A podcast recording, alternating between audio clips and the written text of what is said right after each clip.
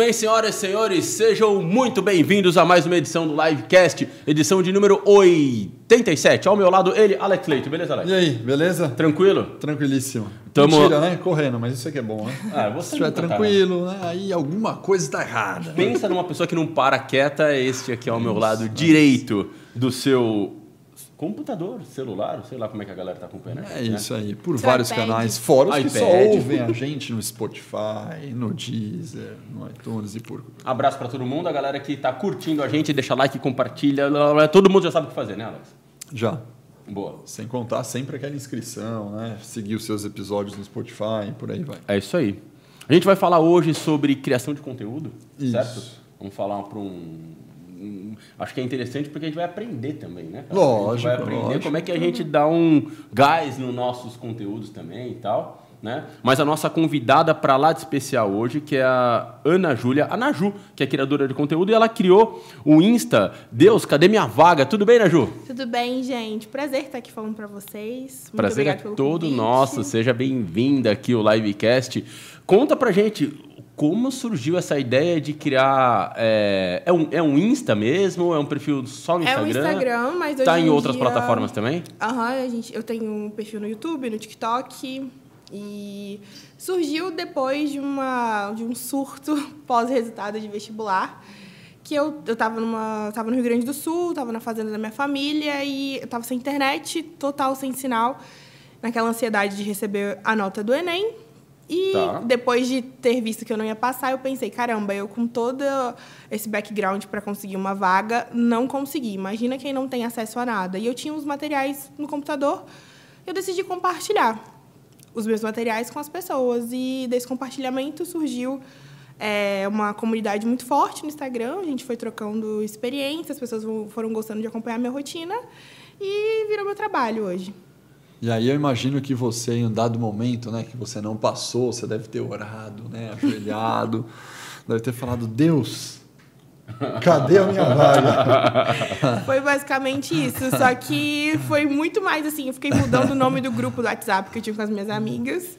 Foi muito mais do que uma oração, um pedido divino. Era, foi mais de uma zoeira, de uma gastação ali com as meninas do que de fato uma intercessão, sabe? Mas, mas deu certo, deu certo. Tá, deixa eu entender. Você estava prestando vestibular na época para qual área? Pra medicina. Para medicina. Isso. Aí você estudou, ralou, ralou, ralou, porque para medicina é uma das áreas mais competitivas É. como um todo, e tal. Aí você foi lá e não passou. Não passei. Mas aí você falou, poxa, não passei. E, que- qual, qual foi? Legal, veio a frustração, mas da onde veio o gap de falar, cara, eu não passei para criar um. Na verdade, foi basicamente essa perspectiva de pensar assim, eu com todo esse aparato para conseguir uma vaga, não consegui. Hum. Existem pessoas em situação que não tem nada e também não conseguiram. Então eu vou dividir o que eu tenho. Tá bom. Eu tinha vários materiais e eu comecei a compartilhar, compartilhar dicas de onde fazer uma prova, de onde você achar a prova antiga, simulado, essas coisas. Então assim, foi super sem pretensão nenhuma. Nessa época ainda não existiam é, não era tão forte essa coisa de, de blogueiras no Instagram, né? Não tinha tanta essa produção de conteúdo. Foi totalmente despretensioso, era, foi muito mais para para compartilhar mesmo, sabe? Eu sempre gostei muito de educação, é uma área que me chama muita atenção e foi só para tentar ajudar as pessoas. E, de fato, esse hobby virou meu trabalho. Ah, que legal. Caramba, você imagina, Alex, a loucura, cara? Você pegar o conteúdo, juntar tudo e você começou a pegar as apostilas, Sim. conteúdo. Até então era conteúdo de todas as matérias. Todas as matérias, Todas tudo as que eu via matérias. na internet de, de graça, tudo que eu via disponibilizado, eu botava num drive e deixava o link lá para as pessoas. Então, assim, às vezes a, a gente vive numa geração muito conectada, mas ao mesmo tempo as pessoas não têm muita proatividade para pesquisar onde achar uma prova antiga. E como eu já tinha tudo isso separado, eu falei, ah, quem precisar, eu sempre dividia com os meus amigos os, os meus links, os meus materiais. E aí eu pensei em compartilhar isso com pessoas que eu nem conhecia. Então eu E deixava começou lá no em qual canal? Começou no Instagram. Começou no Insta mesmo. Uhum, começou no Instagram. Depois que eu fui pro YouTube, que eu, eu comecei a fazer estúdio vlog. Eu ligava a câmera e as pessoas estudavam comigo. Eu deixava uma música de fundo, um lo-fi. E eu fazia muitas sessões de estudo. Tipo, eu ficava, sei lá, é, sete horas não ininterruptas. Mas as pessoas estudavam comigo. Então, depois eu comecei a dividir mais a minha vida no, no YouTube, mostrar a minha rotina, o meu dia a dia. Então, foi, foi indo, assim. E o legal é que hoje você está cursando medicina, né? Sim. Então você passou no curso. Achei É. a minha vaga. Achou a sua vaga, né? Deus te deu a Aham. vaga. Não talvez com tanta sorte, né? Não É. foi Deus, né? Talvez tenha muito esforço do seu lado, né? Sim, muito esforço, muita dedicação e perseverança, assim, de entender que eu queria muito aquilo. Eu acho que eu seria feliz em outras áreas, não acredito que a gente nasceu para fazer uma coisa só, mas eu realmente gosto muito de medicina, estou gostando muito do meu curso e eu persisti, não, não tinha outro jeito. A minha mãe sempre falava: você tem dois caminhos, ou você chora, ou você chora e estuda. Então eu preferi chorar enquanto eu estudava e. Você acha isso. que o fato de você ter criado eh, essa rotina também por causa do, do Insta, dos canais de compartilhar, te gerou uma disciplina a mais para você estudar ou você acha que não? Eu acho que com certeza, porque se eu não estudasse, eu não tinha conteúdo para postar. Então, basicamente, o meu perfil durante esse tempo foi isso. Eu tinha o meu conteúdo era o que eu estudava. Então, assim, se eu criava uma rotina nova, se eu descobria um método novo de estudo, ou se eu descobria um aplicativo que pudesse me ajudar melhor, eu compartilhava isso. Esse era o meu conteúdo. Então, assim, eu precisava estar estudando é, e mostrar que eu estava, que eu continuava estudando apesar de todas as adversidades, para que as pessoas continuassem conectadas comigo.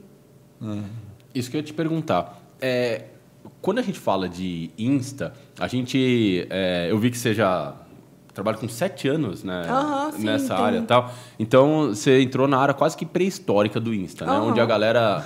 Não existiu stories, né? Não, era Snapchat. Era o Snapchat que tinha os stories e tal, e o Insta basicamente eram as fotos que a galera postava e tal.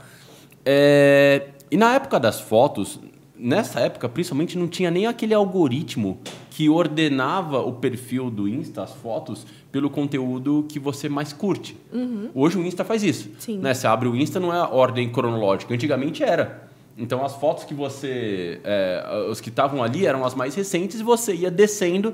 Não existia uma briga tão grande pela, pelo seu like. Né? Porque hoje o algoritmo todo meio que é, ordena e ele entende, sei lá, que você vai rolar. É pelo seu perfil, né? Vai pelo meu perfil, então É ele sabe que você vai scrollar lá um, provavelmente um número X de fotos e que a sua tendência é dar like em determinados perfis, então ele vai te mostrar primeiro esses perfis, né?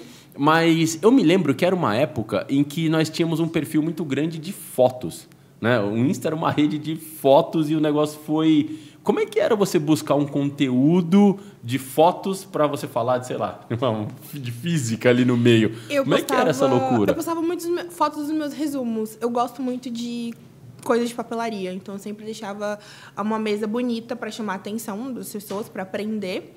E os meus resumos. Então foi basicamente isso. Assim, tinha. Quando surgiu o carrossel foi uma coisa muito boa, porque eu podia postar várias coisas que elas viam, assim. Mas basicamente era isso, era uma foto. Porque quando eu comecei, não tinha muito. Eu não tinha esse ímpeto de falar, caramba, eu vou estar num podcast daqui a cinco anos. Eu sempre quis ser muito boa e sempre pensei, vou mudar para São Paulo quando eu estiver formada, porque eu quero ser uma médica hum, conhecida, eu quero ser uma médica que as pessoas busquem. Mas nunca foi um, um desejo trabalhar com internet, nunca foi uma, uma pretensão. Até porque nessa época nem, nem se falava, nem tinha eh, essa ideia de, ah, o Instagram vai virar o seu trabalho. Então era, as fotos eram assim, meu resumo, ponto e acabou. No máximo, a minha escrivaninha bonita. Eu sempre gostei muito de ir para a biblioteca. Então, assim, eu ia para uma biblioteca diferente em Brasília, a biblioteca da UNB, a biblioteca da Câmara. E são visuais bonitos. Então, eu tirava foto daquilo, as pessoas gostavam e, e seguia nesse embalo, assim, sabe? Você é de Brasília? Sou de Brasília. Ah, que legal. O Alex adora Brasília, né? Adoro. Nunca foi pra. Brasília é uma cidade muito boa. Gosto muito de lá. Adoro a cidade. As pessoas acham que todo mundo mora ali naquele gramado verde que Não, o Jornal Nacional nada. passa. E Brasília é muito mais do que isso. Assim, é uma cidade super rica culturalmente. Sou suspeita, eu gosto muito de lá. Ah, que legal. E eu me lembro, eu tô te falando porque você sabe que eu tinha um hobby com um amigo meu, que a gente criou um Instagram na época chamado Clube do Hambúrguer. A gente parou de atualizar porque é, chegou uma época que consome tanto tempo do, do trabalho que, de que você acaba não tendo horas para se dedicar ao Insta, porque ele demanda realmente um trabalho muito forte. E eu me lembro que nós tínhamos algumas sacadas naquela época. Primeiro que a gente postava hambúrguer, né? E um conceito que a gente tinha era que a gente só postava o hambúrguer que a gente de fato Comia. tinha ido na hamburgueria e tinha comido o hambúrguer, comido, é né? Era só coisas reais, né? E, cara, e, e- olha cada doideira que nós tínhamos. Por exemplo, a hora de postar o hambúrguer. Então, por exemplo, o que, que tem quarta-feira à noite? Futebol. Futebol. É a hora que. O intervalo do futebol era uma hora que bombava. Então a gente esperava chegar ali, ó, o juiz deu dois minutos de acréscimo, pumba, subia o post. Porque era a hora impressionante, que dava um gás mesmo né, de audiência e tal. Você chegou a pensar em, em sites de horários, de agenda, de olhar tudo isso ou não? Sim, depois de um tempo, assim, depois de um ano e meio mais ou menos postando, eu comecei a receber coisas de marcas, né? Eu recebia. é, eu comecei a não trabalhar de fato para ganhar muito dinheiro, mas eu comecei a receber algumas coisas e a, a minha mãe tem um, um tino, assim, muito grande. Ela falou, cara, começa a analisar. O que, que as pessoas gostam mais, o que as pessoas gostam menos. E foi bem na época que começou várias meninas que postavam coisas de maquiagem, de moda e tal. Elas começaram a falar sobre isso. Então, tipo, ah, tinha um horário X para postar. Então, eu sempre pensei assim, e eu não fazia, sei lá, eu não fazia um post na hora da aula. Porque eu sabia que estava todo mundo, basicamente, né? Deveriam Teoricamente. estar todo mundo assistindo aula. e eu tá sabia que aquilo ali não, vai, não ia dar certo. Num domingo, por exemplo, eu evitava postar, porque eu acho que podia dar um gatilho de, cara, a pessoa tá num domingo descansando, às vezes pós-simulado, não vai ser legal, não vai dar um engajamento bacana. Então, assim, acho que depois de uns dois anos eu comecei a, a dar uma balanceada. O que, que seria interessante e o que não seria interessante, sabe? É, e é muito louco, parece que não, mas eu acho que aqui fica um insight interessante, né? Por exemplo, aqui na live, é, a gente pensa diversos detalhes, assim, por exemplo, sei lá, a gente vai mandar um e-mail falando de um curso, de um evento que a gente vai convidar as pessoas. Então, a gente tenta pegar, eu imagino que a pessoa chega de manhã, quando chega de manhã já tem 500 e-mails na pasta. Se eu mando o meu e-mail às 7 da manhã, o meu vai ser mais um no meio de 500. Sim. Então eu comecei a olhar e falar, poxa, não é um bom horário. Eu, pelo menos, eu imagino que grande parte das pessoas, ou muitas pessoas, chegam de manhã e faz uma limpada na pasta. E aí depois. Então a gente começou a entender que, poxa, não é um bom horário o meu ser mais um no meio do, do monte. E aí a gente começou a falar, poxa, e se a gente mandar logo que a pessoa volta do almoço? Sabe? Então a gente começa fazer vários testes para tentar identificar aonde que eu, que eu consigo pegar ali a minha audiência de uma forma onde ela consiga dar um pouco mais de atenção pro meu, pro meu post. Então acho que essa é uma dica bacana que a gente traz aí, né? Muito. Inclusive, eu fiz isso hoje, por exemplo. É, hoje eu faço parte de uma liga chamada Amaro Riso, que é uma liga de palhaçoterapia. É como se fosse um Pat Adams, mas, assim, é realmente uma coisa séria. Não é, é palhaçada, não é palhaçada, sabe? É, tipo, é muito legal. E eu pensei, cara, eu vou postar isso na hora do almoço, porque tá todo mundo ali mais tranquilo, rolando o Instagram. E é isso, sabe? Ontem mesmo eu cheguei super cansada, mas ainda assim eu fui fazer umas coisas para levar para a faculdade. E eu pensei, ah, vou postar no horário onde está todo mundo indo dar aquela última rolada nas redes sociais. E porque, assim, vestibulando gosta de inspiração. E basicamente meu público é, é- tem uma parcela muito grande de vestibulando. Então, se eu postar que meu dia foi super legal, que eu tive uma aula super legal na faculdade, eles vão curtir, vão enviar para o amigo. Amanhã ele vai ficar inspirado vai salvar, vai querer voltar. Então, acho que é super importante a gente entender o nosso público e qual o momento de postar. Às vezes você fez um conteúdo, sei lá, você, você tem uma empresa de de delivery. E, sei lá, o seu delivery é sobre produto de beleza. Você tem que postar num horário onde uma mulher ela tá ali tranquila, sabe? Não vai ser no meio da tarde, que às vezes ela tá trabalhando, às vezes ela tá cuidando de alguma coisa em casa. Você tem que saber o horário que aquela pessoa. Óbvio que você não vai saber de tudo, não tem como mapear, mas pressupor, sabe? Aquele momento ali vai ser mais tranquilo para ela olhar o meu aplicativo que eu vou, vou mandar uma manicure, sabe? Então acho que isso vale muito a pena pensar, mapear, porque por mais que a gente pense que redes sociais, ah, você vai fazer um vídeo e vai viralizar e vai ganhar muitos seguidores, é muito ruim você viralizar do nada, porque você não vai conhecer a sua comunidade. Então, quando você conhece a sua comunidade, conhece os horários, é muito melhor, porque você vai fidelizar e vai seu vídeo pode viralizar para além da sua comunidade, sabe? Perfeito, perfeito. E, o, e quando que o Deus, cadê minha vaga, vira, virar um produto mesmo que você passa a falar, puxa, isso aqui pode ser uma profissão e agora não só um compartilhamento, né? Que acho que a- o propósito seu de compartilhar é muito legal, ele é muito nobre, é um propósito parecido com o nosso, né? Que é transformar a vida das pessoas aqui para uma educação, com uma grande experiência. É, mas quando que você percebeu, nossa, isso aqui pode até render alguma coisa para mim, pode ser uma profissão? Foi no final de 2019 que eu comecei a receber propostas de empresas grandes. Em 2020, eu vim prestar FUVEST e uma empresa muito grande entrou em contato comigo e falou assim: você tem que emitir nota fiscal. E eu liguei para minha mãe e falei assim: mãe, eu tenho que emitir uma nota fiscal. O que, que é nota fiscal? Que, que, como que eu faço isso?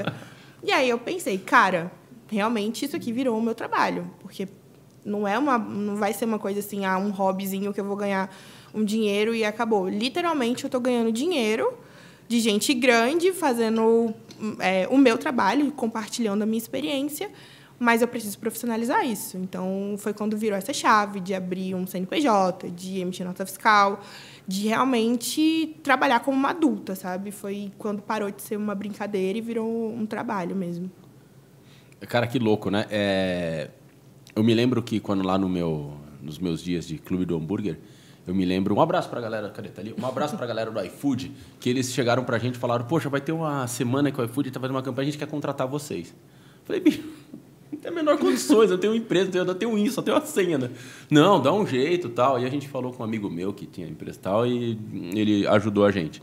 Mas eu me lembro que é, a gente de fato montou uma brincadeira entre amigos para a gente compartilhar as hamburguerias que a gente gostava tal e sempre com uma linguagem muito particular, uhum. né? Porque normalmente aquela coisa de crítico de de gastronomia, gastronomia né? não, são críticos que falam de um jeito, que sabe no detalhe e tal. A gente adotou uma, uma linguagem muito de zoeira. Sabe, numa pegada de não, ó, a gente comeu esse monstrengo aqui e tal, e começava a zoar as hamburguerias. E se era mal, a gente não falava mal, uhum. sabe? Porque eu também não quero atrapalhar o negócio de ninguém, Sim. acho que sei lá, cada um tem seu espaço. Mas é, a gente não postava o que a gente não gostava. Então, sei lá, vinha o McDonald's, chamava a gente falava, não, não vou no McDonald's, eu não quero. E uhum. até ia no McDonald's aqui com os meninos e tal, mas não era o que o público queria. E eu simplesmente tinha esse perfil. E eu acho que aí vai uma dica interessante também. Porque parece que não, mas você entender o seu lugar no rolê ali, né? Qual é o meu, a minha linguagem, né? Com o meu público, como é que ele está querendo se comunicar comigo e você se integrar de uma forma bacana com o público para tentar gerar esse engajamento no detalhe, sabe? Eu acho que isso é uma, é, é uma questão bacana.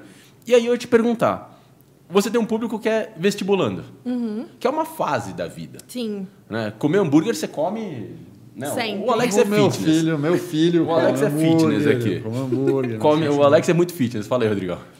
É, então ele... Massa, hambúrguer uma vez por semana. Uma... E olhe lá, hein, cara. E olhe lá. Uma refeição Domingão, livre por ano, né? Domingão é dia de hambúrguer. Ah, é. domingo é... não tem essa não. Mas, é... como é que você lida é, com essa questão? Porque seu público é um público volátil, ou seja, uhum. ele está por um momento da sua vida acompanhando você, depois ele deixa de te seguir ou ele perde o interesse no, no conteúdo que você que você acaba divulgando e tal, ou eles continuam engajando por outro motivo? Como é que você lida com isso? Olha, é engraçado, porque assim, é... desde que eu comecei o perfil, ele só cresce, né? E assim, eu sempre pensei nisso, por exemplo, quando eu passei na faculdade, eu falei, cara, qual vai ser o nome do meu Instagram agora? E aí eu criei vários outros nomes, deixei salvo lá, né, como uma boa criadora de conteúdo esperta para ninguém roubar. Só que eu acho que eu faço de um jeito tão leve, assim, e sem falsa modéstia agora. Eu realmente acho que eu, eu, eu, tra, eu, eu trago para o meu para o meu espectador, para a pessoa que está ali comigo, uma forma tão leve de estudar, sem perder a sua rotina, no sentido de que você você está estudando para o vestibular, que é uma fase muito difícil. Por exemplo, você precisa fazer 86 pontos de 90 na FUVEST para ir para a segunda fase. Mas nem por isso você precisa deixar de ter um dia legal com a sua mãe, você não precisa deixar de sair com seus amigos, você não precisa deixar de ir para o cinema com seu namorado. E por eu falar de outros aspectos da minha vida, eu acho que as pessoas se interessam. Então, assim, tem gente que passa, me manda mensagem, agradece e continua me seguindo porque ela sabe que eu vou postar uma receita em algum dia aleatório. Ela sabe que eu vou compartilhar uma coisa que foi legal. Ela sabe que não vai ser só puramente o, o meu estudo, sabe? É, desde o começo sempre foi a minha vida estudantil, a minha vida até a, a faculdade, mas não só isso, porque como eu falei, né, eu acho que ninguém nasce para fazer uma coisa só. E eu gosto muito de cozinhar, por exemplo, então por mais que eu falasse muito de estudo, sempre tinha um dia na semana que a minha mãe fazia todas as minhas marmitinhas e eu postava aquilo, gente. As, o cardápio da semana foi esse. E as pessoas vão te seguindo ali. Então tem um monte de mãe que me segue. Tipo, que o filho nem tá mais na, no pré-vestibular ela continua me seguindo porque ela gosta da minha marinada de frango. Então, assim, eu acho que para você criar essa conexão é muito mais para além do que você possa no sentido do, do seu ramo. Vocês falam de educação, de propósito, de transformar a vida das pessoas, mas vocês existem para além disso. E eu acho que é isso que conecta as pessoas com o que você faz. Por exemplo, alguém vai querer vir aqui fazer uma pós, mas vai gostar do seu estilo de vida. E se você falar isso no seu Instagram, ela vai ficar ali. Não só porque você está falando sobre, sobre educação, sabe? Então, acho que é muito isso. Ah, que legal. É interessante, né? Mas é outra dica bacana, porque a, a gente, é, de fato, né? Quando a gente para para pensar, a gente está falando de redes sociais, né? Quando a gente fala de redes sociais, a gente está falando muito de pessoas, uhum. né? Relacionamento pessoal. É, é normal a gente ver um, sei lá, esses mega influenciadores aí e tal, com, sei lá, alguns milhões de seguidores normalmente, mas empresas não. Uhum. Né? Você trouxe um ponto interessante, porque normalmente as pessoas não querem seguir empresas. Né? É só você olhar o Insta, quem você segue. Sim. 90% são pessoas. Né? E a empresa, ou até você vê, sei lá, dá um exemplo, tem o, aquele influenciador de finanças lá, o Thiago Nigro, tem, sei lá, 5 milhões de influentes seguidores lá nele, só que a empresa dele tem 300 mil, uhum. né? Porque as pessoas querem saber dele, né? Do estilo de vida dele, do que ele vive e tal. Então, você trouxe uma questão interessante. Por mais que você tenha um lado de... É, de postar o conteúdo sobre vestibular e tudo mais, você tem seu lado pessoal, que você traz um lado humano para o seu uhum. Insta. Né? Eu acho que essa é uma questão que as empresas ainda. É, e sair um pouco da parte técnica. Né? A gente vê muita coisa muito técnica, às vezes, de uma determinada empresa. Ou pessoas falam, puxa, eu trago de finanças, né?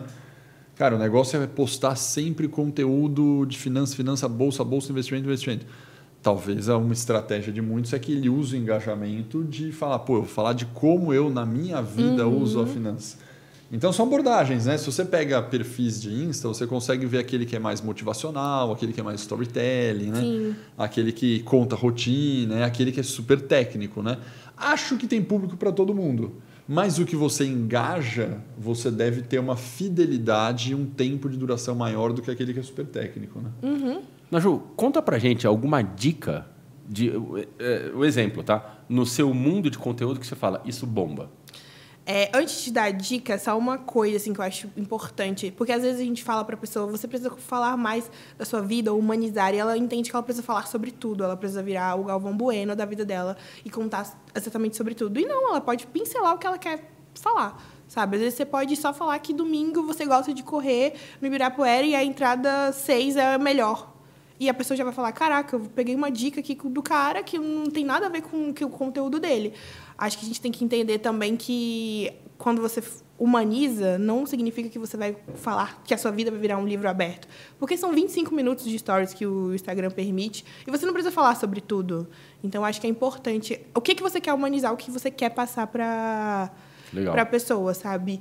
E eu acho que uma dica para você que eu assim que fala que bomba no meu Instagram é, é quando eu faço alguma coisa com verdade. Isso parece, pode parecer clichê, mas quando eu ah. quero falar aquele conteúdo ali de uma forma que eu, eu sei que, que pode me gerar é, alguma coisa financeiramente, mas que, acima de tudo, vai, vai gerar, vai agregar valor para uma pessoa, sabe? Tem uma plataforma que eu falo muito no meu Instagram que realmente é muito boa e que me tem um retorno financeiro muito bom, mas eu só aceitei trabalhar com ela porque eu sei da qualidade. Então, assim, se eu acredito, no, quando eu acho que você acredita numa coisa, quando você acredita naquele propósito, ele vai bombar. E pode não ser naquela hora, mas alguma hora ele vem, sabe? Principalmente quando você insiste, quando, você, quando a pessoa vê verdade. Então, acho que a principal dica para a pessoa é achar o que ela gosta, no sentido de, tipo, eu acredito nisso aqui, porque as pessoas veem quando você fala com verdade, sabe? Elas veem que você está ali realmente falando com, com vontade, que você está animado de falar aquilo. Então, é, é como você falou, tem público para tudo. E às vezes você vai querer falar o que está todo mundo falando, só que você está só repetindo e não te dá ânimo nenhum. Então, quando você fala de uma coisa que pode ser que também esteja todo mundo falando, mas do seu jeito, com a sua perspectiva, eu acho que isso, sem dúvida, é, é um diferencial que vai te fazer ser visto com outros olhos para as pessoas, sabe? É, Perfeito. Mas não se esqueça de falar que bomba, hein? É, não, é, e é engraçado, quando você falou de falar a verdade, eu me lembro que eu postava os hambúrgueres e tal, e às vezes, cara, saiu umas fotos feias, cara. Sabe quando você tira aquela foto, fica tudo uhum. torta, você tirou, a luz estava ruim e tal. Aí eu falava, mas é bom, a gente posta mesmo assim. E eu falava, a foto ficou uma porcaria, mas o hambúrguer é bom. E a galera ia lá depois e mandava o feedback e uhum. tal. Era muito legal. É... E como você identifica quando algo dá certo? Não, eu quero saber o que bomba. Ah, tá. O que Ah, que bomba. bomba, no que meu bomba, Instagram, o que digo é assim, isso. tipo, o conteúdo que bomba é vlog do dia, sabe? Tipo, Tá. quando eu tô. Quando eu tenho um dia muito zoado e eu tô muito cansada, e eu compartilho com essas pessoas que, mesmo muito cansada, eu fiz, fui, fui lá e fiz a obrigação que eu tinha. Tipo, ontem eu tava muito cansada, mas mesmo assim eu tive que fazer tudo que t- tava ali proposto, porque senão no outro dia não ia ter ninguém para fazer para mim. E eu acho que elas se identificam com isso, de tipo, você precisa fazer o que tem que ser feito, sabe? Você tem que ter disciplina. Então, acho que quando eu posto alguma coisa da vida real, tipo, gente, é, o meu primeiro mês de aula foi um caos, foi horrível, eu só chorava e tinha vontade de voltar para Brasília. E eu Por que queria tão difícil, tão difícil? por milhares de fatores, assim, essa transição de vestibular para faculdade, pessoas novas, cidade nova, é tudo muito, muito difícil, muito complicado. E por um tempo fiquei pensando, cara, se eu falar isso para alguém, essa pessoa pode se desmotivar de querer se mudar, de querer ir para faculdade. Mas não, sabe? É uma fase e acontece, a vida não é um conto de fadas. E eu acho que o que bomba é quando eu falo da minha vida nesse sentido, tipo, gente, tá tudo bom, mas teve uma hora que foi horrível e é isso, tipo, o que bomba é a minha rotina, assim, de fato. Um, um conteúdo, por mais que eu traga é, uma plataforma de estudo, no meu dia a dia é isso que vai bombar, sabe? E o que dá ruim?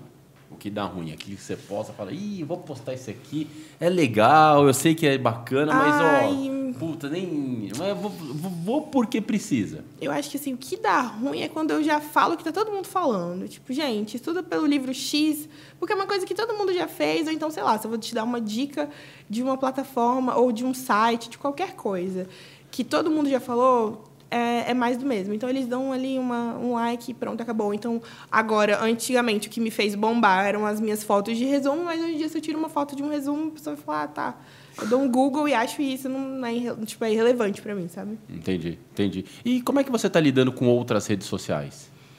Olha, Tipo, eu além do fui- Insta, assim, eu fui muito tá- relutante de ir pro TikTok, porque eu achava que o TikTok era uma rede social só de dança, que não tinha valor nenhum, mas eu me surpreendi. O TikTok, para mim, na minha opinião, hoje é a melhor rede social que existe, porque você você educa o seu algoritmo e você aprende qualquer coisa lá, desde fazer um vinagrete a educação financeira. E eu falo do vinagrete, esse exemplo para mim que é clássico.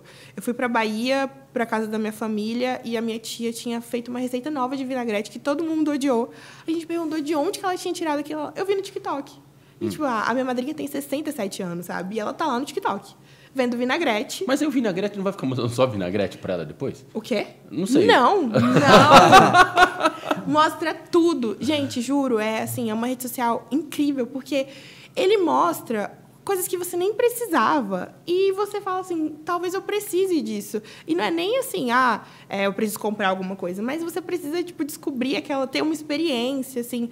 Eu me mudei para São Paulo vai fazer dois anos e eu comecei a, a explorar muitas coisas pelo TikTok. Eu botava lá assim, ah, restaurante italiano no centro e aparecia várias coisas. Eu descobri que o restaurante italiano mais antigo da cidade, São Paulo, fica no centro por causa do TikTok, sabe? Então, assim, eu nunca viria Caramba. isso no, no Instagram ou no Google. Caralho, que doideira. E de- né? Não, Porque, Você olha- sabe que isso é muito louco? Que eu Isso é tava muito com a minha louco. namorada e ela tava procurando. A gente ia pro México, nós saímos de férias, Uhum. fomos pro México.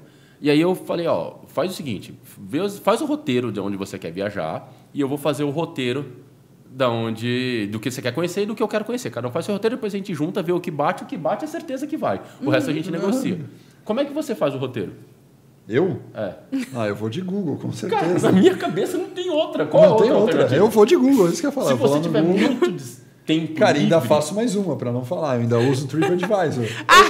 Cara, TripAdvisor é clássico, sabe? Ainda Pra uso mim, dinamicamente, eu falei, cara, eu vou no, no Google, pesquisa lá, Isso. roteiro do México. Aí, se você tiver. Cara, muito tempo livre, tal. eu vou no YouTube. YouTube digito. vem alguma coisa, assisto um videozinho de alguém no YouTube. Ótimo, eu falei, TripAdvisor e fechou meu, meu Falei, roteiro. perfeito, vou nessa. Aí eu tava ali no meu Google, um monte de aba aberta do Chrome, aquela coisa super normal. Normal. Abri o Word, comecei a copiar tal, e eu fui ver ela pesquisando. Ela começou a seguir pessoas que viajam para ver o que, que eles fizeram, começou a pesquisar no Instagram e no TikTok. Aí eu falei, gente, mas vai ficar uma zona. Tal. Ela, não, mas é assim. E eu comecei a per- perguntar na live, né? Eu falei, gente, ela tá errada, né? Aí eu comecei a falar com uma quando você vai pesquisar? Ah, vou no, no Insta e tal. E é muito louco, a galera tá deixando de usar o Google Sim. para usar as redes sociais como ferramenta de pesquisa, né? Isso e é- por isso a importância dos influenciadores, né, dos criadores de conteúdo. É, ano passado saiu uma notícia que o TikTok foi muito mais usado para pesquisar do que o Google. Então, assim, e não é fake news, não é fonte da minha cabeça.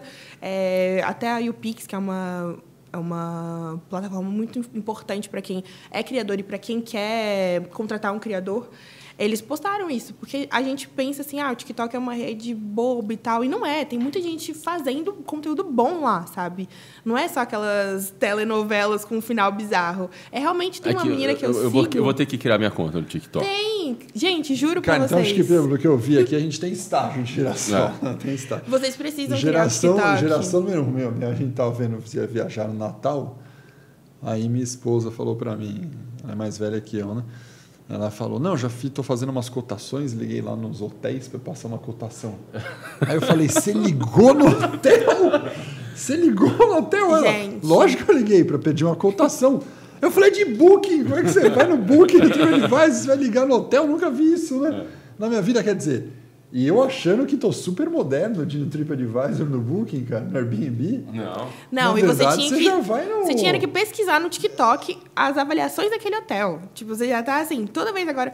Gente, eu vejo um monte de coisa que eu quero e eu pesquiso ali no TikTok e no Instagram.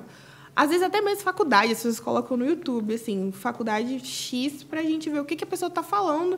Porque a opinião do outro ali, a rotina que ela mostra, conta muito. Então, essas redes sociais realmente vieram pra ficar. E vieram com uma forma de busca muito grande. Óbvio que existem casos e casos que você vai Lógico, pesquisar. lógico. Mas no, essas coisas bobas no dia a dia, frívolos, assim, tem um monte de gente que tá fazendo conteúdo de, tipo, morando sozinho porque se mudou para uma cidade e tá mostrando no TikTok, tá mostrando no YouTube, tá mostrando no Instagram. E é o que eu te falei, lá você vai aprender várias coisas. Vai aprender desde o vinagrete, a vai aprender sobre finanças, sobre quais ações que você pode começar agora com 50 reais, sabe? Tipo, vai aprender o que é tesouro direto. Eu acho isso muito interessante, é muito legal. Eu, de fato, eu acho que a gente vive um momento de transformação gigantesco, né? E, e a gente viveu um momento de, passando agora por uma questão política, nem entrando muito no fato político, mas eu acho que é, tem uma questão que eu acho que é muito peculiar, né? Independente dos lados. Mas eu, uma coisa que eu acho interessante e ruim das redes sociais é que a rede social, em tese, você treina o algoritmo para mostrar o que você gosta. Então, por exemplo, eu vou falar que eu uso o Insta. E no Insta, eu, por exemplo, adoro bonsai e adoro cachorro. Então, se você abrir meu Instagram e eu for no. Ele fica lá, bonsai, Ele fica bonsai, bonsai, cachorro, cachorro. bonsai, cachorro, bonsai, cachorro, Corinthians. Bonsai, Corinthians, cachorro, bonsai. Vai vai só mudando a ordem, mas. E, e, de certa forma, eu até entendo, porque é um conteúdo que eu gosto, é um conteúdo que eu interajo, é um conteúdo que eu dou like. Né? Então, você acaba é, ficando na sua bolha. Né? E você acaba se conectando com pessoas que estão na mesma bolha. Né? Só que quando a gente chega no trabalho, chega na faculdade ou chega num, num outro ambiente, eu passo a conviver com pessoas que estão fora da minha bolha ou que muitas vezes pensam e acham bonsai uma porcaria, sabe? E não gosta de cachorro, gosta de gato, sabe? E não quer, não torce pro Corinthians, torce pro Palmeiras, pro Santos, tal, qualquer outro time. Mas eu acho muito louco que é, a gente vive uma geração e a gente viveu muito tempo. A gente só olhar o que aconteceu na- na- nas eleições agora que passaram, onde a gente viu uma galera que viveu na sua bolha e quando encosta na bolha do outro é Toma briga. choque, né? É, como se não existisse uma realidade, sabe? Como se existisse um, um lado certo, um bem, um mal, o errado e o certo, sabe? Sério que a gente vai ficar nessa? É tipicamente o exemplo de quem vivia na sua bolha, sabe? De quem ficava ali. E eu acho que é, a rede social, de certa forma, impulsionou isso. Né? É, espero que a gente consiga é, passar por isso e, e apaziguar um pouco e a gente começar a entender que, além do seu algoritmo, além das coisas que você consome, a gente tem um mundo fora disso. Né? Eu acho que é nisso que a gente tem que. é, eu, eu, eu acho que, de alguma forma, eu acho que as, as redes poderiam começar a pegar algum conteúdo aleatório tal e alguma coisa começar a te mostrar também para que a gente possa sei lá às vezes eu gosto de piano e como eu não fui exposto ao piano eu não, não sei que é tão legal sabe eu acho que falta um pouco disso né não sei se você tem essa percepção também Eu acho que falta total isso, até mesmo pra gente entender que existe vida fora da, da sua realidade. Mas é isso que o TikTok faz. Parece até que o TikTok é me pagando pra falar dele, mas não é. Porque lá aparecem vídeos aleatórios e você podia ser A ou B e ele ia aparecer vídeos de A ou B. E às vezes apare... uma coisa que é legal no TikTok é que as pessoas podem gravar vídeos através dos comentários. Você comenta alguma coisa, ela responde o seu comentário através de um vídeo. Ah, e legal. às vezes aparece um vídeo de alguém respondendo uma coisa totalmente aleatória, você vê aquele vídeo, gosta e começa a seguir a pessoa. Então não é que nem no Instagram que você vive naquele, naquela bolha fechada você só vê aquilo. Tava conversando com a minha amiga hoje, inclusive, que eu curti uma foto de um pedido de noivado e agora no meu explorar só tem gente sendo pedido em casamento. e aí eu falei, gente, só aparece isso pra mim. E no TikTok não. Você vai ver milhares de coisas, assim como no YouTube. Você clica num vídeo, vai aparecer os recomendados, mas se você deixar ali rolando, sei lá, duas horas, vai ter vídeo sobre qualquer coisa. Vai ter alguém ensinando como trocar o gás de uma geladeira, sabe? É porque eu acho que as redes sociais, é, a- o YouTube, tanto o YouTube como o Twitter, como o TikTok, tem mais essa coisa do algoritmo livre. O Instagram não, ele é muito que você quer ver, né? Você que domina ali. Se você curte cinco fotos, é, se eu curtir cinco fotos de alguém falando mal do técnico do Vasco, daqui a pouco só vai aparecer aquilo ali pra mim. Então, eu acho que é mu- muito do Instagram, essa coisa dessa bolha, que também hoje em dia é uma das redes sociais mais consumidas, se não a mais. Mas as outras eu acho que eu sinto ainda que aparece isso, sabe? Que tem essa coisa de tipo, às vezes você tem um amigo que curte uma coisa que você não curte muito e vai aparecer pra você no, no seu explorar, na, na sua timeline, sabe? Eu acho que depende muito da rede Né? pra sair dessa. Mas sabe que isso, vocês estão falando da rede, do uso, você está falando do TikTok. Eu, eu vi uma, uma notícia ontem é, com um título que me chamou a atenção, que era é o fim das redes sociais? Né? Interrogação. Interrogação. Interrogação. E aí eu falei, cara, que título doido é esse, né? E aí a- ela estava baseada principalmente no, em falar justamente no Instagram, né? Do, do Meta, né? Como, como grupo, que caíram os valores das ações. 70% em... É. Para quem está acompanhando a gente no futuro, estamos em 2022. É isso aí. Outubro, novembro agora. né? 1 de novembro. Dia 1 de novembro de Estamos 22. gravando é porque tem uma galera que está acompanhando a gente já em 2025, você acredita? Nossa. Só que ele está ouvindo só agora. Então um Gente, abraço eu para espero estar assim, super famosa e contribuindo super pra educação do Brasil. Não, em já está. 2025. Já está. E, e aí uma das coisas era falava que o conteúdo da rede social ficou tão supérfluo, tão pequeno, talvez dentro dessa bolha, que o consumo dos streaming, como Netflix, você falava do Netflix, está aumentando perante ao, ao consumo da rede social, que as pessoas estão percebendo que não podem consumir coisas tão é, pequenas, curtas, que não têm valor nenhum. Né? É, você acha que isso, essa matéria tem alguma, alguma ideia de pensamento que você vai eu acho que faz sentido, mas depende do corte geracional que você dá, sabe? Por exemplo, eu acho que existem momentos e momentos. Dando o exemplo da minha geração, vai ter gente que vai querer consumir coisas mais profundas, mas vai ter gente que vai abrir ali e só quer ver um- um- uma piada de 30 segundos para desopilar porque estava no metrô o dia inteiro, sabe? Eu acho que depende muito. Quando essas pessoas colocam isso no, no espectro geral, tipo, ah, é o fim das redes sociais, acho que às vezes ela nem leva em consideração a, a, a maioria, porque, assim, É. a maioria das pessoas entram nas redes sociais para desopilar. E, por exemplo, é uma das coisas que eu- é um conflito muito grande comigo e com o meu conteúdo, porque eu falo de educação. Isso. E educação é uma coisa mais profunda. Exato. Não posso fazer É. um, um reel de um minuto, fazendo E o uma cara dança. achar que aprendeu alguma coisa. É, entendeu? E, ao mesmo tempo que bomba muito nas redes sociais, são, tipo, sei lá, maquiagem, carro, que você fala em 15 segundos, a pessoa vê Cachorro, e fala, cachorro legal, não tem é. como não bombar." Bonsai, futebol. e, assim, elas conseguem milhões de seguidores e uma audiência ótimo, mas eu que tenho um conteúdo mais denso, não prendo tanta atenção, porque você não, depois de um dia extenso de trabalho, você não vai querer saber as cinco competências para redação do Enem, sabe? Então, acho que depende muito. Acho que existem as pessoas que vão querer ir para os streamings para ver coisas mais profundas, mas ao mesmo tempo eu acho que a gente vive numa geração que é tão dinâmica, tão assim rápida, que ela, às vezes ela não vai querer ter um- uma coisa densa, ou ela vai querer ter uma coisa densa em um minuto. Eu te- Eu tenho muitas pessoas que falaram de um filme novo que estava na Netflix e elas odiaram o filme, mas elas amavam o- recorte do TikTok. E eu fiquei, gente, como assim vocês odiaram que o filme inteiro e vocês amaram o recorte de 15 segundos, sabe? Então eu acho que é verdade, pero É, não útil. Porque o- um dos grandes desafios, tem milhares, mas vou falar sobre um porque tem a ver com a educação, tá? É, das redes sociais, é, é que de maneira geral o ser humano ele se acostuma, isso é estudo de neurociência, na verdade, estudando o nosso cérebro, ele se acostuma a consumir coisas que geram prazer e que tem pouco esforço. Né? É, e isso é um perigo enorme, né? Porque em termos de educação, que é o nosso business aqui, quanto menos você se esforçar para coisas que vão te dar mais prazer, provavelmente serão coisas mais simples, mais fáceis, menos profundas e que não vão trazer um desenvolvimento para você. Porque por mais louco que possa parecer, o nosso cérebro é como se fosse um músculo, ou seja, quanto mais você pratica né, uma musculação, uma corrida, qualquer outra coisa, uma caminhada, um, você desenvolve. E se você não desenvolve o teu cérebro com esforço, ele também não desenvolve. Sim. E acho que esse é um grande perigo, porque as pessoas estão viciando, né? Os próprios algoritmos das redes sociais, dessa bolha que você estava comentando, é um incentivo a você ter um rápido consumo de coisas que te dão prazer sem muito esforço, para que você fique lá consumo, consumo, consumo, consumo e fique o dia inteiro viciado naquilo ali, sem estar produzindo alguma coisa real, né? Sim. É, é um, você já parou a pensar, você fala, nossa, que louco, né? Porque você trabalhando com educação na rede social, você, você vive esse conflito. Né? Você fala, puxa, será que se, eu, se você postar, por exemplo, cada vez coisas mais simples, mais rápidas, você pode aumentar a audiência, mas o seu propósito com a educação vai ficar de lado. É, Você já viveu esse, esse conflito? Eu vivo todos os dias e é uma coisa assim, eu até não gosto de ficar falando todo dia nos stories, mas eu sempre falo sobre proatividade, sobre as pessoas terem mais profundidade, porque às vezes elas querem uma dica rápida ali de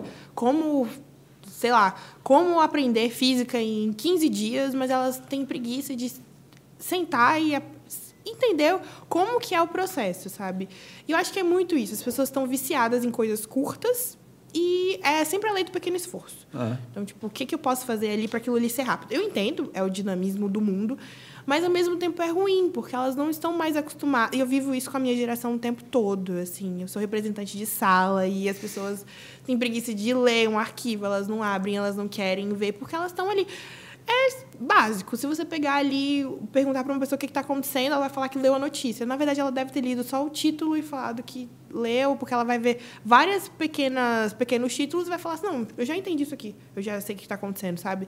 E, assim, é uma coisa muito ruim que acontece com a gente. E eu me coloco nisso também, porque é óbvio que vai ter dia que você só quer ler um resumo daquilo, mas é, é muito difícil, porque você tem que ficar brigando com as pessoas para É. elas quererem ir além, sabe? Para elas se esforçarem, que el- elas podem ir mais do que elas estão indo, por mais que isso pareça que vai gastar mais tempo, que elas vão demorar, mas assim, que você pode ir, sabe, até a página 2. E isso é muito difícil, porque eu trabalho com jovem, e cada vez mais as pessoas mais novas estão chegando no meu perfil. E às vezes você não tem paciência, às vezes você fica pensando como é que essa pessoa não, não tem vontade de fazer alguma coisa, mas é porque não, ela está sendo todo dia instigada a isso. Instigada a que ela tem que ser rápida. Então, o, rápido é ouvir o áudio no, na velocidade 2, é ouvir a videoaula na velocidade 1.5. Então, assim, é muito difícil, né? Mas a gente tem que saber adaptar. É, eu, eu gosto muito do Clóvis Barros Filho, né? Eu, eu adoro ver as coisas que ele fala, acho ele um grande palestrante, um grande cara. E tem uma coisa que ele fala que é interessante, né? Tem uma passagem que ele conta que ele fala: é impressionante, né? Você tem um livro, um livro que é complexo, as pessoas põem lá, a gente vai entender uma frase. Aí eu falo para a pessoa: lê essa frase aqui. Tá difícil? Lê de novo essa frase. Aí as pessoas ficam com preguiça e não querem ler uma frase. Se tá difícil para você, imagina para o cara que escreveu. Mas é bem isso. É isso. Você vê o tamanho. Né? É, é- é muito engraçado, porque realmente, cara, a gente tem preguiça de ler entender uma frase. Imagina o cara que escreveu o livro inteiro, cara, que está difícil de ver uma frase do livro, né? O, o tamanho que a gente está deixando né, de nos esforçar, de. Nossa, isso é, é louco, louco demais. né? Mas é muito também, assim, até uma crítica à educação. Eu tenho um TED que eu gosto muito do Murilo Gun, que ele fala sobre como as escolas, as universidades em geral, matam a, a autonomia e a criatividade do, do aluno. Então, isso também é muito de um processo que a gente vive. Por exemplo, o pré-vestibular existe para te dar macete de como passar no vestibular. E isso mata a sua proatividade de pesquisar e ir além de alguma coisa, né? Então, você sempre tem vários facilitadores. E esses facilitadores te colocam ali numa zona de conforto que você pensa, eu tenho um macete para aquilo. Então, para que, que eu vou além, né? Para que, que eu vou ler a frase ou ler o livro se eu posso dar uma resenha ali no YouTube? Tipo, o que, que fala aquele livro? Então, assim, é- a gente tem vários facilitadores que contribuem para que a gente fique nessa inércia. E, ao mesmo tempo, a gente quer que as pessoas saiam da inércia. Então, é, é- é difícil, né? Então, é uma, uma dicotomia muito grande. Você sabe que aqui na live a gente lida com educação corporativa, né? Então a gente faz treinamento basicamente pensando na, nos executivos que atuam nas empresas que vão tocar lá os negócios em diversas áreas, especialidades e tal. Mas uma coisa que a gente se preocupa muito é com a experiência do aluno, né? Porque a partir do momento em que eu tenho uma aula terrível, sabe, chata, aquela matéria insuportável, aquele conteúdo que não tem como tal, é, é, uma, é um conflito muito grande na nossa cabeça, porque a experiência do aluno vai ser terrível, né? Então a gente pensa naquele conteúdo de uma forma muito detalhada na- com o seguinte princípio: qual que é a melhor forma da gente aplicar aquele conteúdo dentro da sua empresa? Sabe como é que eu ensino? Como é que eu mostro a dinâmica? E muito mais de e uma coisa que a gente percebe é que a tendência em falar em mostrar um conteúdo chato é mostrar assim, ó, pessoal, é chato mesmo. Vou mostrar para vocês aqui como é que é o sistema tributário brasileiro. Aí vai lá o advogado, começa a mostrar o tributário, mostrar toda aquela loucura que você não entende nada, passa uma hora e meia da aula e fala, cara, eu não entendi uma palavra do que você disse. É, agora eu vou começar a explicar para vocês. Então, o que a gente tenta fazer é da melhor maneira possível estruturar um passo a passo em como que você aplica isso no seu negócio, né? A gente dá um exemplo que a gente brinca muito aqui com futebol, né? Todo mundo gosta de futebol, tal, não sei o quê, conhece futebol, tal, entra ali, gol, pronto, marcou um ponto. No final, 90 minutos, quem marcar mais ponto ganha.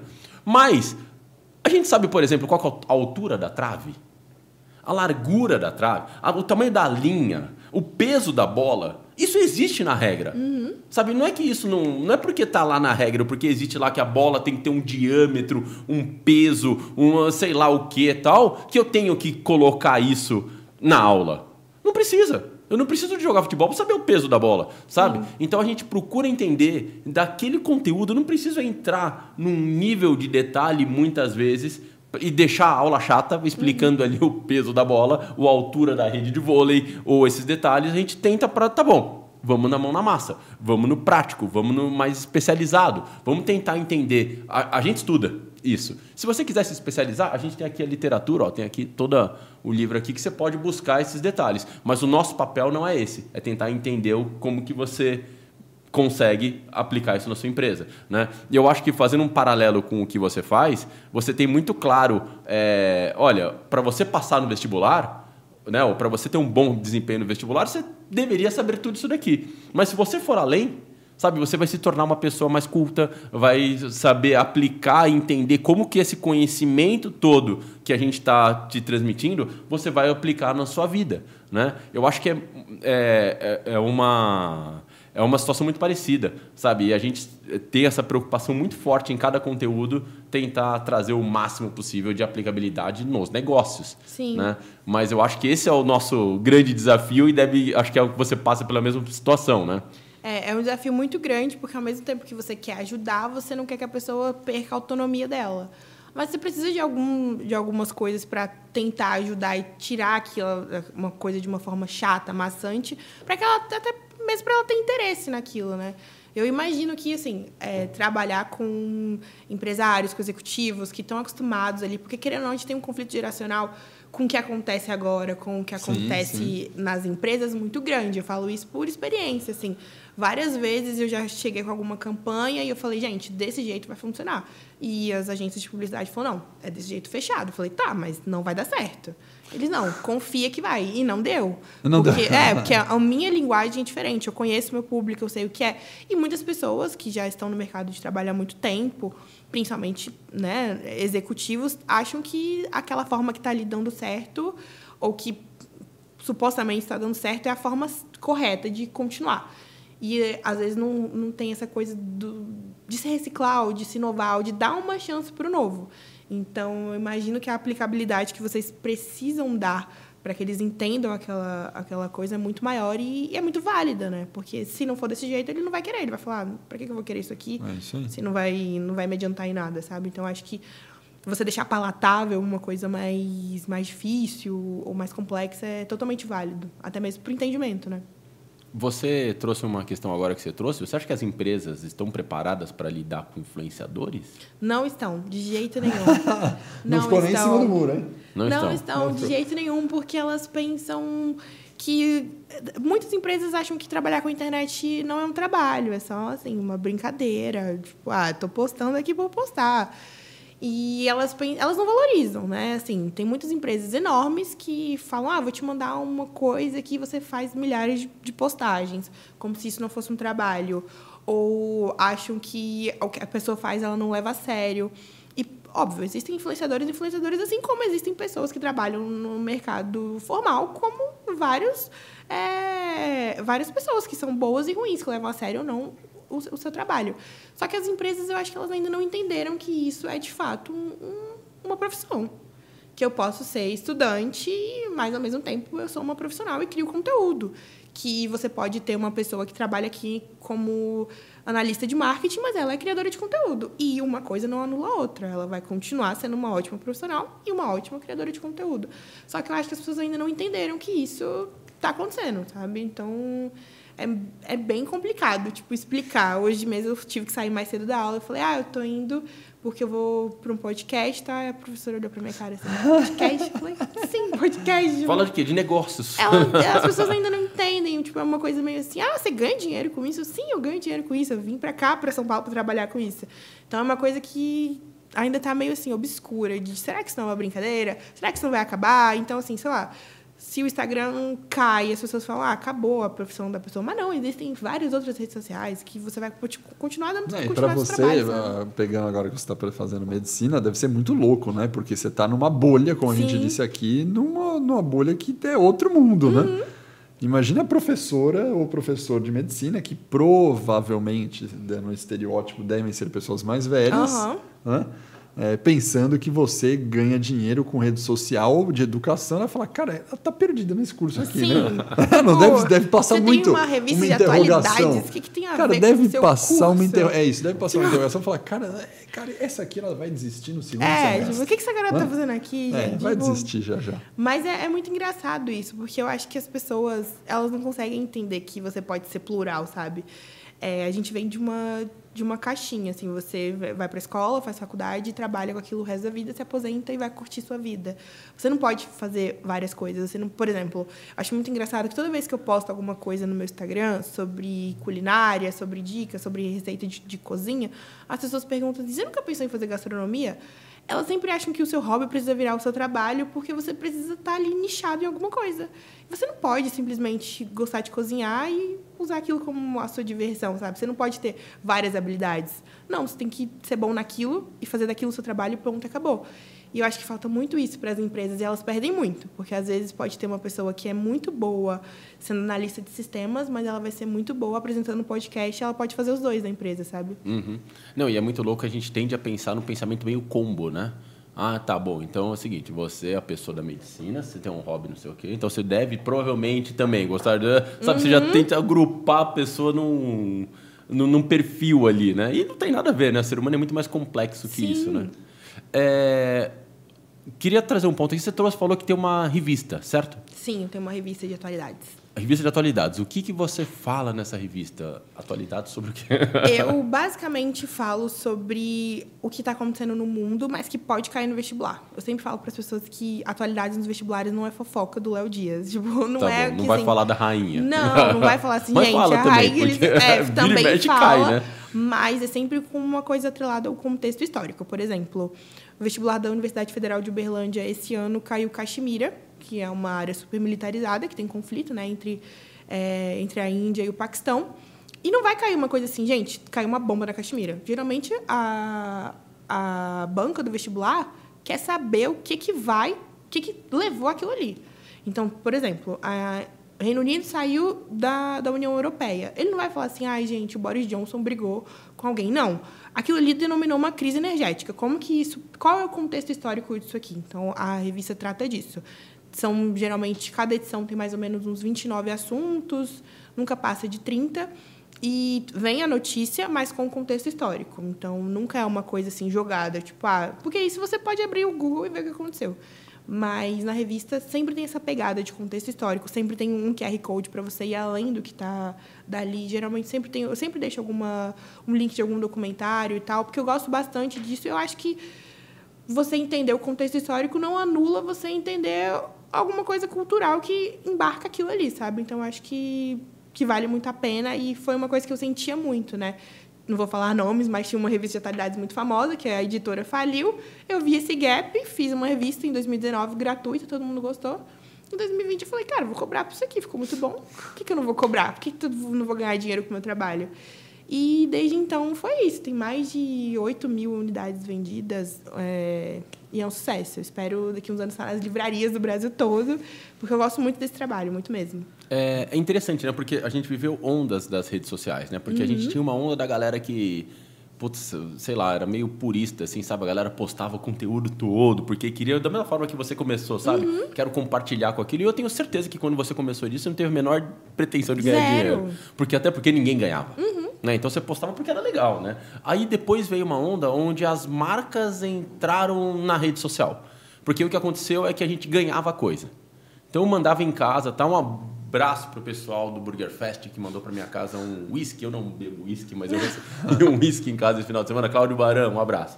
Mas mandavam as marcas, então eles mandam produtos para vocês tal, e recebia lá um monte de coisinha tal, e você postava aquilo, falava que tinha os recebidos da semana tal. Sim. E depois veio uma onda, que é o que a gente está vivendo agora, dos infoprodutos. Uhum. Né? Então, muitas marcas ou muitos influenciadores têm, como você tem a sua revista, ou tem um curso, ou tem um, algum produto, um e-book, ou alguma solução de venda dos seus produtos, que é uma forma de você rentabilizar de uma, de uma maneira mais profissional e maior. É assim que você espera é, se rentabilizar? Com a ideia da revista? É o seu principal... Sim. Se ela... você tivesse que escolher ali, olha, eu... entre publis e info, para onde você está vendo? Olha, depende muito, assim. Porque, por exemplo, o meu produto é sazonal. Vai chegar ah. uma época que agora no final de dezembro eu não vou mais vender como eu vendo no, no, início do primeiro trimestre, porque as pessoas não estão querendo saber de vestibular. Entre dezembro e até o resultado dos vestibulares existe esse gap e ninguém vai querer comprar uma coisa para estudar. Então, acho que depende muito. Acho que a minha vontade é sempre fazer publicidades todo mês ali, fazer publicidades boas, fechar contratos bons, mas rentabilizar o meu produto. Acho que Entendi. uma coisa não, não precisa anular a outra, sabe? Tipo, acho que você pode sim querer focar em infoproduto, focar numa coisa que você gosta, sem deixar de fazer o que você. Por exemplo, eu gosto muito de falar sobre educação. Eu realmente acredito que a educação é a única arma que a gente pode transformar o mundo.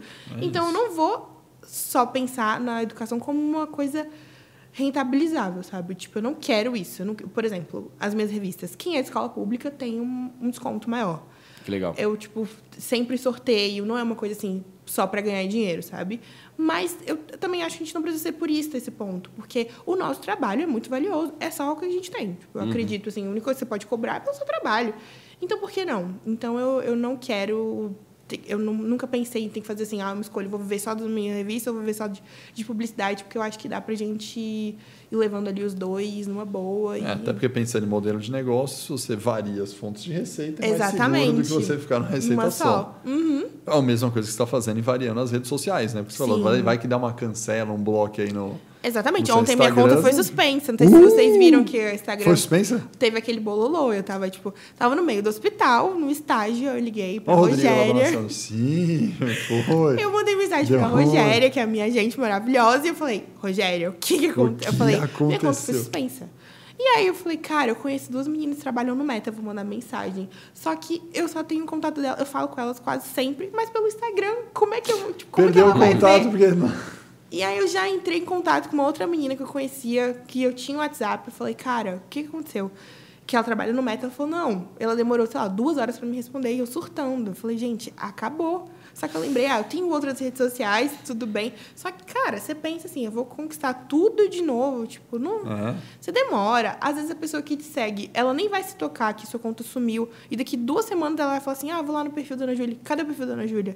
Então, assim, é, é muito. É muito difícil, mas graças a Deus foi só um problema do Instagram. Sustinho. Foi só uma, tipo, só pra testar só assim, ficar, seu coração. Fica ligeira, é, fica ligeira. Só, minha filha, se liga, né? Tipo, varia essas redes sociais aí, porque qualquer hora eu posso acabar. Mas eh, eu tenho uma, é, uma agência de turismo, a Camel Turismo, uhum. sabe? A uhum. conta deles foi hackeada e o hacker deletou a conta. Meu Deus. Foi hackeada, acharam, sei lá, de alguma forma cessaram e tal. Uhum. Lá, aquele paga, não paga, paga, não paga, o cara Nossa. foi excluir. Deu. Que, imagina que drama. Mas, é, Naju, queria fazer. A gente tem um momento do podcast onde a gente faz perguntas ali padrões para todos os entrevistados que a gente, uhum. para todo mundo que a gente bate um papo. Eu queria saber se você tem alguma frase de impacto que marcou, marca essa sua jornada. Tenho, que é muito boa, assim, e eu vi aleatoriamente e virou a minha frase da vida, que é se a ninguém machucar, faça o que desejar. O que, que você quer dizer com isso? Que se, se você está fazendo uma coisa que não tá que não incomoda diretamente a ninguém, se você está só sendo feliz, se você está só postando resenha de hambúrguer no seu Instagram e aquilo ali não está ferindo ninguém, continua. Porque assim, as pessoas sempre vão olhar torto para uma coisa que você faz. Às vezes as pessoas vão falar assim, cara, esses caras são dois loucos que estão estão com uma, uma empresa pensando que educação vai transformar o mundo, vai ganhar dinheiro, mas você não está ferindo ninguém. Então, assim, continua no seu propósito. Às vezes você está criando conteúdo sobre garrafa térmica e alguém vai falar, cara, que bobão, quem que vai querer ver um conteúdo sobre aquilo? Mas você não está ferindo ninguém, então continua, sabe? Se ninguém, se você não machucar ninguém com o que você está fazendo, tá tranquilo. É só isso. E você recebeu algum conselho que te marcou? Recebi um conselho da minha mãe, nunca que vou que esquecer. A mamãe falou? Eu tinha ficado por cinco pessoas na universidade que eu sempre sonhei e eu não tinha passado e eu estava muito chateada. E ela virou para mim e falou assim: Júlia, tudo na vida passa, tudo na vida tem continuidade, nada na vida está perdido. A vida sempre vai continuar. Então, assim, não desiste do que você quer, porque a vida continua. E eu levo isso para a minha vida. Deu alguma coisa errada? A vida vai continuar. Por exemplo, eu tive um lançamento de uma revista de atualidades, mas era só de desastres ambientais, que o primeiro lançamento foi desastroso, não foi como eu, como eu imaginei. E ela falou: tudo na vida continua segue, segue o fluxo que vai dar certo. É, isso é muito louco, né? Mas a gente, é, eu estava vendo, a gente entrevistou o Gurgel, que ele é diretor de inovação do iFood, né? E, e eu pergunto, entre os bate-papos ele citou a questão do rock balboa, sabe? Uhum. Que não é o conforto que você bate, sim, enquanto você apanha. você apanha e continua em frente, né? Porque normalmente eu não sei, né? Vocês e tal, mas normalmente eu mais apanho. Sim. o normal é apanhar mais do que bater, né? É, e continuar lutando, né? Porque a vida é complicado demais, né? Sim. É, agora, imagina, é, acho que ela vai falar nessa nova geração, né? com certeza. A gente pede para nossos convidados escolher uma competência que você acha essencial hoje em dia. Só vale uma, hein, Naju? Só é vale uma competência a escuta eu acho muito importante, principalmente para a minha geração. A gente está muito acostumado a pegar o telefone e sair falando desenfreadamente, mas eu acho que a escuta é uma competência que todo mundo deveria desenvolver, porque às vezes no diálogo você está só pensando no qual resposta você vai dar e você não está escutando o que a pessoa está falando. E você pode criar uma conexão, uma troca muito importante. Então acho que ouvir é uma coisa que todo mundo deveria fazer mais, sabe? Independentemente de ser Gen Z, de ser Zillennial, de ser Baby Boomers, não interessa. Qualquer Acho geração que, tipo, tem que ouvir todo mais. mundo precisa ouvir mais. A gente está muito acostumado a querer falar e não ter uma troca, mas sempre ter razão. Tipo, a gente quer terminar o diálogo tendo razão. E às vezes eu acho que quando ninguém sai ganhando, nem perdendo, óbvio, mas assim, quando as pessoas têm uma troca, uma escuta, eu acho que isso é muito importante. Eu aprendi estou aprendendo muito isso no meu curso, porque os meus professores falam muito isso. Tipo, para você ser um bom médico, você tem que aprender a ouvir. Eu acho que isso vale para qualquer pessoa em qualquer área. Perfeito, perfeito. E agora, uma coisa que você durante muito tempo acreditou que você estava certa. Você fala, nossa, é assim mesmo, pode ser de rede social, qualquer coisa. E recentemente você falou, nossa, não é do jeito que eu pensava. Eu sempre acreditei que o talento era maior do que qualquer coisa. E eu aprendi, principalmente depois que eu me mudei para São Paulo, que a disciplina é, vale muito mais do que, do que o talento. E o meu pai sempre falava para mim que talento sem esforço era mais barato que sal. E eu nunca acreditei nisso, porque ele sempre falava, tipo, gente talentosa sem, sem se esforçar não chega a lugar nenhum. E eu sempre falei, claro que não. Se a pessoa é talentosa, ela é brilhante, ela não precisa de esforço nenhum. Ela faz aquilo e pronto, acabou. E eu descobri que não, que o talento sem a perseverança, sem a dedicação, sem a força de vontade, não adianta nada. Porque às vezes você vai ter uma pessoa que não é tão talentosa, mas que se dedica e faz todo dia um pouco, que ela vai brilhar muito mais. É, eu acredito isso. Tanto acredito que eu falo pro meu filho quase todo dia. Filhão, sem esforço. Chato, sem esforço não há conquista. Sem esforço não há resultado. Eu fico falando isso para ele sempre. Uhum. Né? Inclusive é um hack de educação muito legal, né? Porque eu tento praticar isso com meu filho, né? É, às vezes a gente fala muito de educação para um filho, né? Ele foi bem numa prova, Aí você dá parabéns, né? Você fala, filhão, parabéns, é, você tirou nota 10, nota 9, nota 8, parabéns, como você foi bem nessa prova. Então, vou tirar um presente, independente do presente ou não, mas você comemora e dá parabéns pela nota que ele tirou, né? Sim. E um hack de educação da neurociência é não fazer isso. Sabe qual que é o hack? O esforço. É você parabenizar, Antes filho. da prova. É, parabéns pelo todo o esforço que você teve de estudo. Muito parabéns. Se você continuar se esforçando assim, você terá outros ótimos resultados na vida. Então, parabéns pelo seu esforço. E não parabéns pela nota. Porque se eu dar parabéns pela nota, automaticamente ele fala, puta, já tirei uma nota, posso tirar outra. E aí ele fala, ah, você não sei o quê. Aí não vai, porque na verdade, se ele pegar a disciplina de se esforçar, disciplinar, aí ele vai ser uma pessoa de sucesso. Sim. E não pelo resultado. Porque, como a gente mesmo disse, do rock balboa, você apanha pra caramba. Mesmo você se esforçando, va- vai ter lugar que você não vai conseguir o resultado. E Então você imagina, se a pessoa não, se- não é parabenizada pelo esforço, quando faz uma coisa que se esforça e não tem resultado, você quer desistir, Sim. né? E só vai esperar o bom resultado. Na verdade, se você pegar a disciplina no esforço, tudo acontece. É, e tem um outro lado também, que se você teve o... é, eventualmente, o resultado não vale o resultado a qualquer custo. É isso. Eventualmente você pode ter, sei lá, fez um, você foi bem na prova porque você colou. É isso. Você teve uma boa nota, mas não, não foi aos seus méritos. É né? isso aí. É Por muito isso tem legal que mesmo. esforço. É. Naju, o Rodrigo separou um presentão pra você. Ai, muito obrigada. O que, que você trouxe aqui? Ó, uma camisetinha da live. Ai, eu amei. Já vou tirar foto e postar na minha rede social. Postar na Fazer nossa um rede. unboxing, botar no TikTok. Se tornar uma liver aqui. Eu amei, gente. Eu amo Mas você faz alguma tipo- dancinha, na Ju, no, no TikTok? não zero, faço, zero. Nunca não- fez. O Alex é dançarino. fiz. Nunca Então, fiz nenhuma dança precisar- no TikTok. A gente vai ter que fazer estrear juntos, Se né? precisar de um dançarino, temos o Alex Leite Cara, aqui. eu acho, eu não sei, eu não sei se, isso é- se, se confere, mas eu acho que eu tenho algumas dancinhas do TikTok. Olha aí, tá bicho, vendo? Que vergonha, cara. Que vergonha. Que vergonha. Isso ninguém Eu- sabe, eu tô contando ao vivo aqui. Tá Mas vendo? vou falar Acho que a por tem que quê? recuperar essa dança Porque a família, na verdade, ou as pessoas mais jovens da família que usam TikTok fazem dancinha, me obrigaram a fazer uma dancinha em conjunto no Natal, no Ano Novo. Mas eu não sei se saiu, deve ter saído. Eu cara, acho que, tem que vocês têm que resgatar isso aí. Botar Eu daria um rede dia da minha vida pra ver. O Rodrigo vai procurar, vai colocar no final do episódio aqui, Rodrigo, Vamos ver se aparece isso a aí. dancinha lá, Rodrigo. Naju, a gente tem um momento aqui bacana que a gente pede uma indicação para os nossos convidados de uma música para a gente colocar na nossa playlist para os alunos aqui. Diga.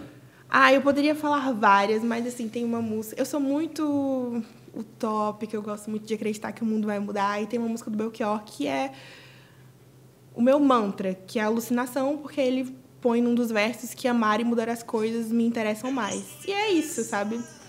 Essa daqui já está selecionada. Vou colocar aqui para a gente não tomar um.